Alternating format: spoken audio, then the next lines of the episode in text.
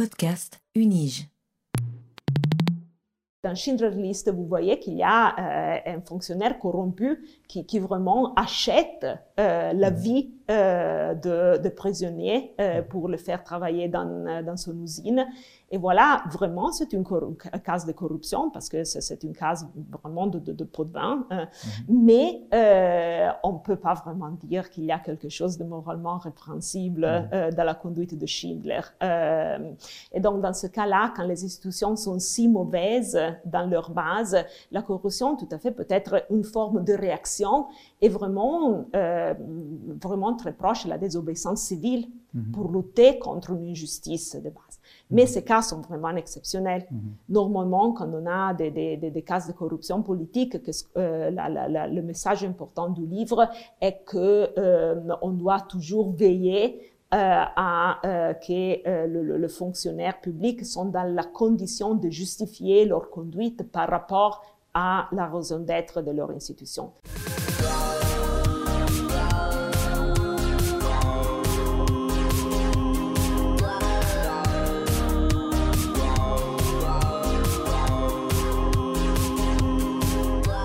La corruption politique, c'est un sujet qui ne va laisser personne indifférent, j'en suis certain. Et euh, j'ai le plaisir de recevoir aujourd'hui Emanuela Cheva, euh, professeure au département de sciences politiques et relations internationales à la faculté des sciences de la société de l'Université de Genève, qui a publié tout récemment, en 2021, euh, avec Maria Paola Ferretti, un excellent livre publié chez Oxford University Press qui s'intitule Political Corruption, the Internal Enemy of Public Institutions. C'est donc de corruption politique que nous allons parler aujourd'hui, mais pas seulement. Euh, bonjour Emmanuela Cheva, bienvenue. Bonjour. Euh, Est-ce qu'on peut simplement commencer par la question qu'est-ce que c'est la corruption politique, pour savoir un peu de quoi on parle plus précisément? Oui, la corruption politique est la corruption des institutions publiques et des fonctionnaires publics. Donc, il s'agit vraiment de euh, se poser la question de euh, comment le pouvoir public est utilisé dans le cadre des institutions. Et euh, on a de la corruption politique quand on a on utilise de, de pouvoir, de fonction qui est euh, en contradiction avec les termes du mandat de pouvoir. Donc la perspective qu'on adopte dans le livre, c'est une perspective institutionnelle. On regarde euh, les institutions publiques euh, et par institutions publiques, on ne regarde pas seulement le, le, le, le Parlement, les assemblées des élus, euh, mais aussi des institutions qui sont gérées par l'État, comme les hôpitaux publics ou les universités, en fait. Et on se pose la question de quels sont les idéaux qui doivent informer euh, l'utilisation de pouvoir de la part de ceux qui occupent un rôle dans l'institution pour que cette euh, utilisation de pouvoir soit conforme aux termes du mandat de pouvoir. Quand il y a un euh, manque de conformité, euh, l'espace s'ouvre pour la corruption. Et c'est dans ce sens qu'on appelle dans le livre la corruption un euh, ennemi interne des institutions, un internal enemy of public institutions, car l'institution, euh, car la corruption euh, se forme à l'intérieur de l'institution. Elle va miner le bon fonctionnement de l'institution de l'intérieur. Mm -hmm. Alors, Emmanuela Cheva, vous êtes philosophe de formation. quelle quelle perspective ou quel ajout, qu'est-ce qu que peut apporter la philosophie, la théorie politique à l'étude de la corruption politique, qui, est un sujet éminemment pratique, euh, on a envie de dire? Oui, c'est vrai, quand on parle de corruption politique, euh, on parle euh, généralement euh, de problèmes légaux. Et donc, on euh, pense euh, quel, type de violation de loi euh, la corruption implique. Euh, par exemple, dans les pots de vin, euh, c'est normalement une approche légale à la corruption. Ou peut-être on a de la familiarité avec une approche plutôt économique et donc on se pose la question de coût de la corruption. c'est l'approche, par exemple, adoptée par les, Nations Unies ou Transparency International. On parle toujours de coût de la corruption. Euh, mais la perspective de la philosophie politique est plutôt une perspective éthique.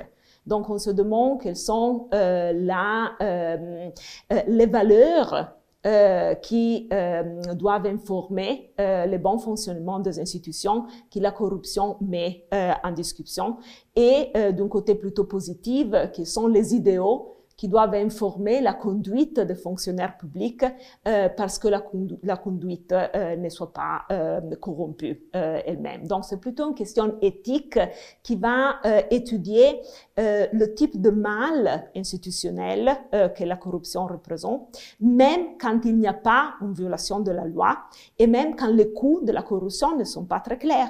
Il y a beaucoup de discussions, par exemple, euh, que dans certains endroits où il y a une bureaucratie dysfonctionnelle, la corruption peut-être euh, aide le fonctionnement des institutions parce qu'elle euh, aide à euh, euh remédier euh, à des problèmes de, de, fonctionnement vraiment concrets.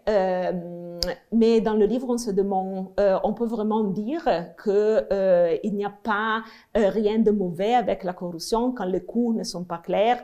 On peut vraiment justifier la conduite des fonctionnaires corrompus et le contribut, la contribution vraiment de la philosophie politique est de chercher à clarifier qu'est-ce que c'est que la corruption politique et quelles sont les conditions dans lesquelles la corruption politique est mauvaise, même s'il n'est pas illégal ou si les coûts économiques ou sociaux ne sont pas clairs. D'accord. Donc, Emmanuela Tcheva, vous parlez d'éthique et d'idéaux, euh, mais de quelle façon l'éthique euh, permet d'étudier euh, la corruption politique? Comment, comment procède-t-on euh, pour, pour, étudier la corruption politique concrètement à partir d'un point de vue éthique? Mais c'est vraiment de regarder euh, la euh, conduite euh, de fonctionnaires publics et de voir si la conduite des fonctionnaires publics est informée par des valeurs qui sont cohérentes avec l'esprit de l'institution et vraiment la raison d'être de l'institution. Et donc, euh, on est dans une université et, donc la première question à se poser d'un point de vue éthique est quelle est euh, l'éthique institutionnelle d'une université? Et donc, on pourrait penser à l'égalité des traitements entre les étudiants et les étudiantes, euh, une certaine euh, image de l'éducation euh, et de la formation des personnes, une certaine éthique de la recherche, par exemple la transparence ou l'accountability, et voir si la conduite de personnes qui occupent des rôles institutionnels dans l'université, et donc les professeurs, les chercheurs, les chercheuses en général, euh, est conforme à ces idéaux. Et donc, c'est le traitement, par exemple, donné aux étudiants, les étudiants, est vraiment informé par des principes d'égalité, euh, d'impartialité, euh, et de recherche qui est vraiment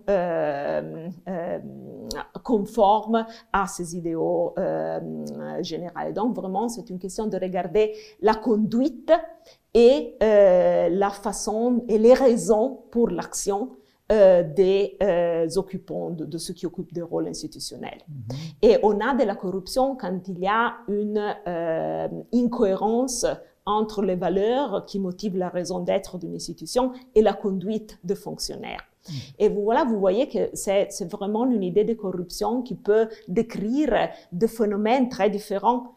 Parce que bien sûr, on a des formes de conflits d'intérêts qui peuvent être appelées comme corrompus de cette perspective. Il y a des formes de euh, favoritisme, euh, euh, de, ou de, logique familiale qui supplantent une logique plutôt impartielle. Donc, c'est vraiment une idée de corruption qui est très large, mais qui peut expliquer beaucoup de manifestations d'une utilisation de pouvoir, de fonctions qui n'est pas conforme à la raison d'être des institutions. Mhm. Et s'agit-il pour vous, euh, puisque vous êtes philosophe, d'une analyse conceptuelle de ces phénomènes et des relations entre ces différentes notions, ou alors euh, allez-vous sur le terrain euh, j'ai envie de dire, interroger les collègues et, les responsables dans d'autres institutions sur leurs pratiques et dans le but de leur faire avouer les, mauvais comportements qu'ils pourraient avoir? Comment, comment cela fonctionne euh, concrètement bien, dans, dans, les livres, euh, on adopte une perspective double euh, qui est soit conceptuelle, soit normative. Et donc vraiment, il n'y a pas, il y a beaucoup d'exemples. On commence le livre avec un exemple qu'on discute tout au long du livre, c'est l'exemple de Donald Trump et sa fille Ivanka qui était nommé comme conseiller personnel euh, du président de, euh, des États-Unis. Et on se demande que même s'il n'y a pas une loi qui sanctionne ce type de, nomination, quand même il s'agit d'une forme de corruption parce qu'elle change la logique des relations institutionnelles que c'est pas plus une logique de accountability, hmm, ça c'est pas la logique de rendre compte publiquement des raisons du mandat, mais ça devient une logique qui est plutôt interne à des relations personnelles. Donc, quand il y a cette transformation de la logique institutionnelle, on a corruption. Donc voilà, il y a des exemples de ce type dans le livre, mais vraiment la première partie du livre est euh, conceptuelle. Donc on se demande euh, quelle est l'idée de corruption et comme la corruption peut être distinguée d'autres formes de dysfonctionnement institutionnel, par exemple donné par euh, de, euh, manque d'efficace de, de, l'action ou euh, pour des injustices ou de manque de légitimité. Et, puis, il y a une deuxième partie du, livre dont on discute de la part plutôt normative. Et donc, on se demande euh, en, euh, quelle est l'essence dans laquelle la corruption est vraiment mauvaise. Et on développe cette idée d'une justice, euh, injustice interactionnelle de la corruption. Donc, la corruption, c'est un mal euh, euh, qui touche les relations entre euh, ceux qui occupent un, rôle institutionnel. Donc c'est vraiment une violation euh, des relations euh, de réciprocité et de rendre compte de, de, euh, des utilisations de pouvoir de fonction entre les fonctionnaires. Et donc, enfin, il y a la dernière partie du livre, le, chapitre 5, où l'on va un petit peu plus sur les pratiques et on discute de politiques concrètes. Et donc, on voit vraiment quelles sont, euh, mais on ne fait pas vraiment du terrain, euh, mais on regarde quelles sont les lois euh, et les règles courantes pour lutter contre la corruption. Et là, on cherche à souligner comme une approche qui est euh, tout simplement euh, légal à la corruption donc qui vise à euh, individuer et sanctionner euh, les, fonctionnaires corrompus, voire une approche qui est plutôt réglementaire et donc qui veut limiter la, la discrétion des fonctionnaires, ne va pas toucher les aspects éthiques parce que les aspects éthiques concernent euh, vraiment euh, les euh, valeurs et les idéaux qui informent euh, la euh, conduite de, euh, des fonctionnaires. Et donc, s'il n'y a pas une culture de l'anticorruption soutenue par une éthique institutionnelle de l'anticorruption, on ne peut pas vraiment lutter contre ce, cet ennemi interne aux institutions. Mhm. Vous travaillez donc avec une notion de corruption un peu plus large que simplement la notion purement légale. Euh, et euh, avec, avec une euh, notion comme celle-ci, est-ce que la corruption politique est toujours répréhensible? Ou est-ce qu'il pourrait y avoir des circonstances où finalement elle pourrait être utile ou, ou, bénéfique au fonctionnement de l'institution? Oui, euh, ce qu'on euh, euh, écrit dans le livre euh, est que euh, il y a, euh, et c'est vraiment la contribution qu'on croit on a donné à l'étude de la corruption, et qu'il y a toujours un sens dans lequel la corruption politique est moralement répréhensible, est moralement mauvaise. Et c'est vraiment cette idée que la corruption politique est toujours un type de d'injustice relationnelle parce qu'elle change la logique des relations entre euh, les fonctionnaires publics qui ne sont plus dans la position de euh, justifier leur conduite les uns envers les autres sur la base de valeurs qui sont cohérentes avec euh, la raison d'être de l'institution. Donc voilà, il y a toujours un sens dans lequel la corruption est mauvaise. Mais il y a aussi des conditions dans lesquelles la corruption peut être excusée ou justifiée. Donc elle peut être excusée quand la corruption est euh, une façon de réagir à des euh, dysfonctions euh, institutionnelles plus, euh, plus larges. Et donc, par exemple, euh, il y a des, des, cas euh, où il y a des règles, par exemple, qui empêchent à l'institution de fonctionner. Euh, on peut penser, par exemple, à des règles qui euh, empêchent euh, de, je ne sais pas, dans un, hôpital, de acheter les, instruments ou les, matériaux nécessaires. et donc voilà, s'il y a une corruption dans ce contexte, on peut voir que la, la corruption peut être excusée comme une façon de remédier à ces problèmes institutionnels. Mais il s'agit d'une excuse, pas d'une justification. Donc, on peut dire que toujours il y a un certain sens dans lequel l'utilisation de pouvoir a été euh, mauvais, mais il y avait des raisons qui ont motivé, des raisons extérieures qui ont motivé euh, ce type euh, de comportement. Il y a aussi des conditions dans lesquelles la corruption politique peut être complètement justifiée, et donc, il n'y a rien de mauvais euh, impliqué dans cela, mais c'est seulement dans le cadre des institutions qui sont injustes, voire illégitimes. Et donc, l'exemple qu'on donne euh, fréquemment ici est l'exemple d'un euh, euh, officier, d'un fonctionnaire dans un régime naziste, par exemple, qui viole les termes de mandat pour sauver des personnes et pour protéger les droits humains de certaines personnes qui sont peut-être violés par, par, les institutions. Et donc, dans ce cas, même si d'un point de vue conceptuel et descriptif, on peut décrire le comportement corrompu, il n'y a rien de mauvais là, parce que le cadre institutionnel est mauvais en soi. Mhm. Donc, est-ce qu'on pourrait dire ici que certains principes éthiques seraient plus forts et plus importants que l'immoralité de, de, la corruption et donc viennent l'excuser, vous dites pas justifier, mais, mais, mais l'excuser Pour les excuses, c'est exactement le fonctionnement. Mm -hmm. euh, pour la justification, ça veut dire qu'il n'y a rien de mal impliqué donc euh, vraiment, si, si, si l'on pense, euh, euh, je donne fréquemment l'exemple de ce film Schindler's List. Mm -hmm. dans Schindler's List, vous voyez qu'il y a un fonctionnaire corrompu qui, qui vraiment achète la mhm. vie de, de prisonniers pour le faire travailler dans, dans son usine.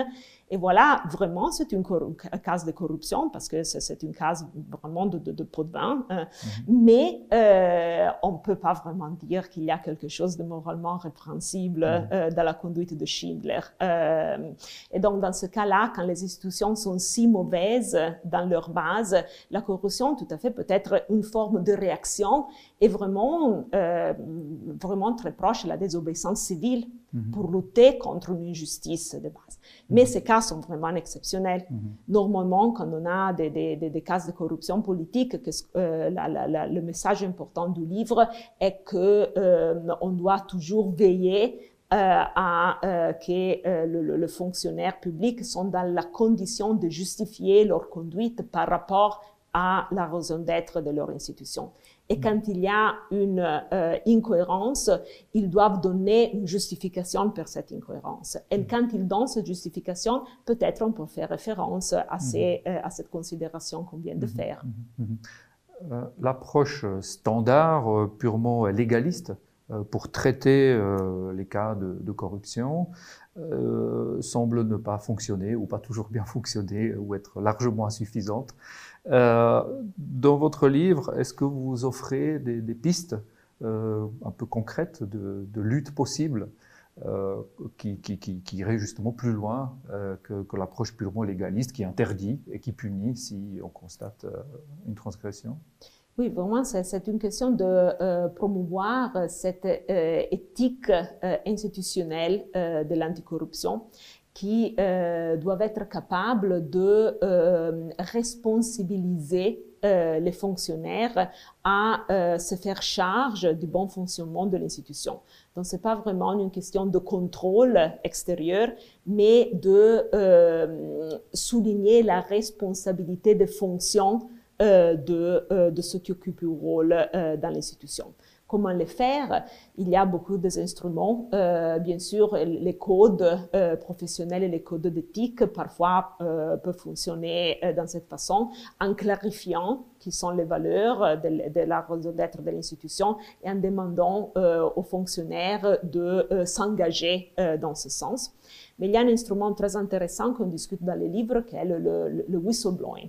Et donc le, le mécanisme de lanceur d'alerte qui euh, peuvent vraiment veiller les uns sur les autres euh, pour vérifier que euh, leur travail euh, interallié, euh, on dit dans, dans, dans les livres, leur travail conjoint, peut vraiment faire fonctionner l'institution. Et donc, c'est vraiment une question de mettre en place des mécanismes de signalation de, de, pour rapporter, pour souligner quand il y a de souci que certains pouvoirs de fonction sont utilisés d'une façon corrompue.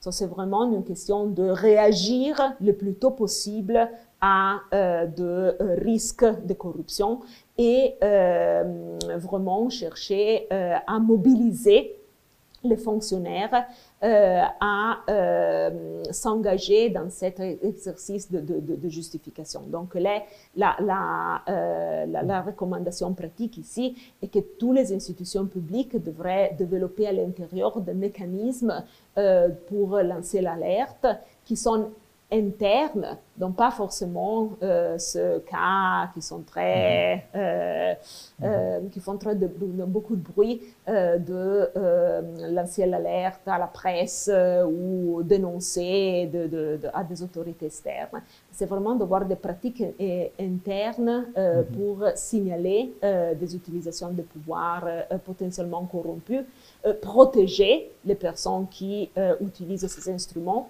et veiller à que euh, chaque, signalation, chaque alerte soit vraiment investiguée pour chercher à corriger la corruption quand elle se manifeste.